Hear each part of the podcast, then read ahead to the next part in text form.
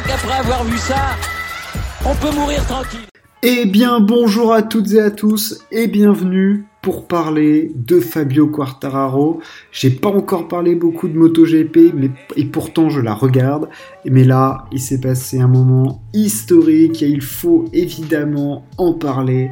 Un Français est devenu champion du monde de MotoGP. C'est assez rare dans les sports mécaniques pour le, pour le noter. On a bien évidemment eu Alain Prost en Formule 1, on a eu Sébastien Loeb, puis Sébastien Auger en rallye. Et en moto, on n'avait rien eu et on a eu Fabio Quartararo, le jeune prodige qui était promis à ce destin et parvenu à 22 ans à décrocher le Graal de Pecco Bagnaia, de Francesco Banaya. Magnifique Quartararo. Alors Quartararo, bon, 22 ans bien évidemment, arrivé très très très jeune dans les catégories euh, inférieures. Euh, il a évidemment fait de la moto 2, il a fait un peu de moto 3, euh, enfin voilà, il les a toutes toutes passées, mais il était depuis tout jeune et les catégories espagnoles hein, notamment qui sont la, voie royale pour arriver ensuite en moto GP. il était déjà très très doué, mais en arrivant en moto 2, bon alors il avait peut-être certes pas la moto qui pouvait lui permettre d'aller là où il voulait aller. Mais il avait montré un certain talent et s'en sortait. Et dès sa première saison de MotoGP en 2019, on a tout de suite vu que ça allait être un phénomène. Euh, il a montré tout son talent en signant des pole positions, en challengeant Marc Marquez euh, tant qu'il pouvait. Euh, voilà, il a, fait des podiums, dont notamment il y avait 4, 5 deuxièmes places en tout, donc 4 deuxièmes places en fin de saison. et on s'est dit, ça va être que bon pour la suite, quoi. On va avoir un duel Marquez-Quartararo au sommet. Et bon, ce duel-là, on l'aura pas trop, puisque malheureusement, en 2020, Marquez se, fait mal au bras et ne sera pas là de la saison, il est revenu trop vite.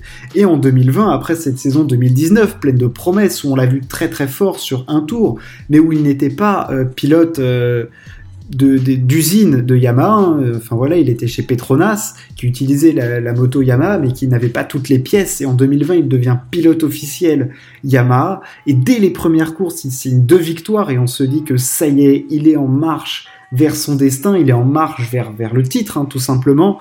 Malheureusement pour lui, ça se complexifie très très vite à partir du Grand Prix de France, à partir de la huitième course.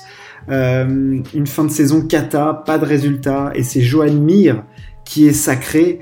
Euh, on est, enfin, c'est pas qu'on est déçu de Quartararo, mais il a vraiment fait une mauvaise fin de saison. Il fait huitième du championnat du monde, ce qui n'est pas du tout en accord avec son talent et son potentiel. C'est un peu comme si Lewis faisait quatrième cette année, quoi. Enfin, je veux dire, c'est un truc qui cloche, qui cloche.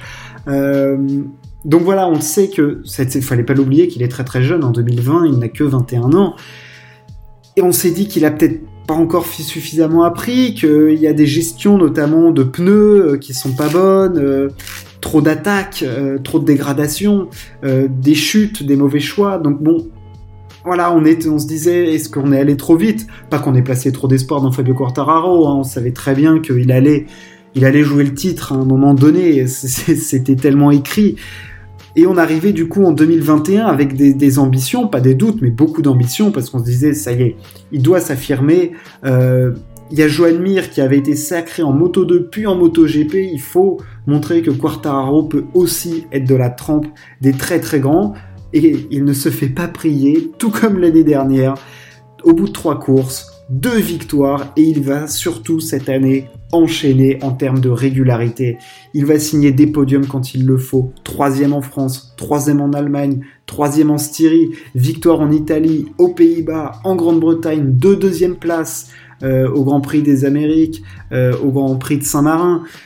Il a quand il fallait minimiser les pertes de points, il l'a fait. Et c'est, ça a été la clé, en fait. Et je pense que c'est en termes de gestion des émotions, du moment, euh, des courses, de sentir la course. Il a vraiment senti la course. Euh, voilà.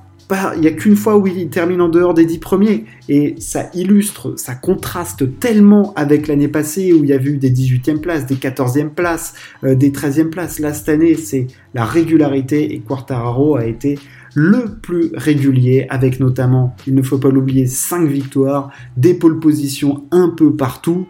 Donc, euh, voilà, il y avait notamment une, séquence de 5 pôles consécutives. Donc voilà, Quartararo avait marqué de son empreinte euh, cette saison, il l'a marqué et on n'attendait plus que le sacre, hein, parce que il reste encore trois courses, donc euh, c'est un sacre un peu anticipé hein, que nous fait le français. Je vais revenir après sur la célébration, la, délivrance que peut, ça peut représenter. Mais voilà, il se battait du coup avec euh, Pecco Bagnaia sur sa Ducati, la puissante Ducati. il se battait notamment face à Joan Mir, mais son plus grand rival c'était Francesco Bagnaia, clairement euh, bah, parce que l'Italien a passé un cap cette année, lui aussi, hein, et ça, promet de très belles luttes pour la suite. Joan Mir fait troisième, Johan Zarco est quatrième, mais était déjà beaucoup plus loin, et il faudra bien évidemment se méfier du retour de notre ami Marc Marquez au plus haut, au plus haut niveau. Euh, sur les quatre dernières courses, c'est deux victoires, une deuxième place, une quatrième, euh, une quatrième place. Attention à Marco, qui reste quand même le, le pilote le plus fort du plateau. Mais Fabio a été le plus fort cette année et il n'y a pas de débat, il y a quand même 65 points d'avance sur Francesco Banaya. Donc Enfin, je veux dire, voilà, quoi, il a, dominé la saison, mais du, de la tête et des épaules. Enfin, vraiment, c'était le plus fort. Et, quelle délivrance pour lui, mais quelle... Parce qu'il faut s'imaginer la pression que t'as quand depuis que t'as 10 ans, t'es annoncé comme le futur Valentino Rossi, parce que c'est... En gros, voilà, t'as... T'as eu Rossi, mais à l'époque où Quartaro débarque, t'as pas encore Marquez. Donc c'était l'héritier de, de, Rossi potentiellement. Et qui peut prendre la suite de Marc Marquez, sachant que l'Espagnol n'a pas encore non plus passé le brassard. Hein. Il faut, il faut pas s'en faire. Mais voilà, comment tu gères cette pression énorme de te dire mais mec, enfin toi, Fabio Quartaro, tu vas devoir euh, être ce pilote-là.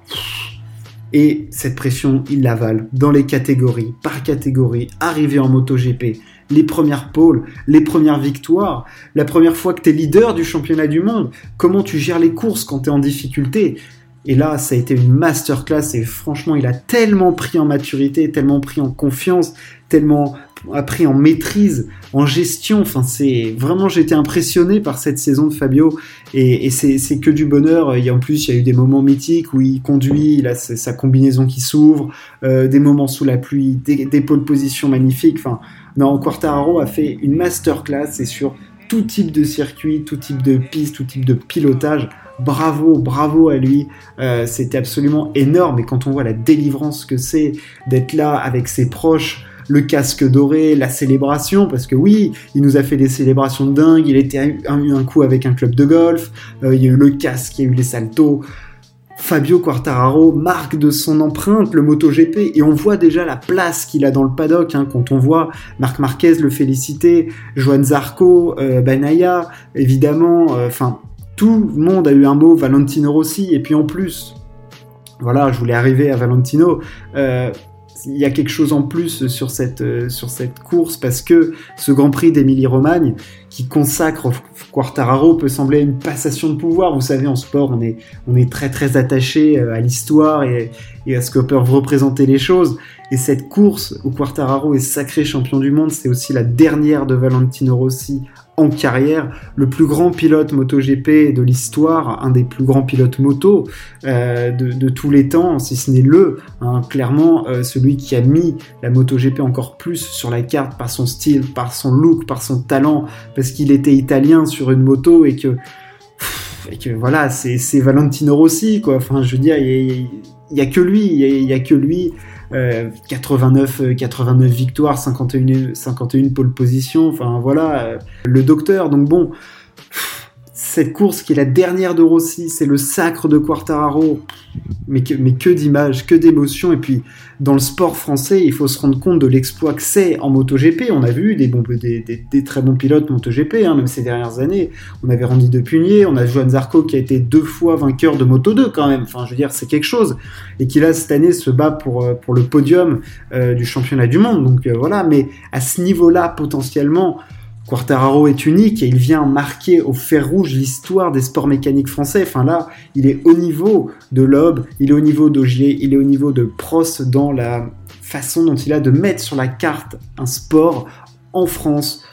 Il a mis la France sur le toit du monde en MotoGP et ça on ne peut que le remercier et honnêtement on attend la suite avec impatience parce qu'on a déjà eu des grands grands duels avec avec le, petit Peko Banaya, avec Johan Mir et c'est une génération qui est très talentueuse. On a Marc Marquez qui, on l'espère vraiment, va revenir au top niveau. Ça, la MotoGP ne peut que se satisfaire si Marc Marquez est, est à son meilleur niveau parce qu'il est exceptionnel.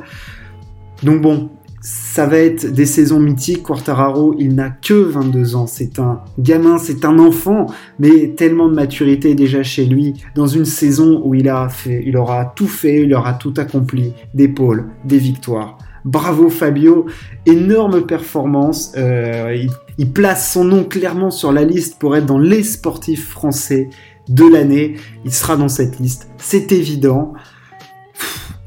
Il nous reste encore deux grands prix à savourer en MotoGP, on va les savourer avec lui. Mais le plus important est fait, Quartararo est champion du monde et c'est à jamais le premier champion du monde français de MotoGP. Merci de m'avoir écouté, ciao, à plus.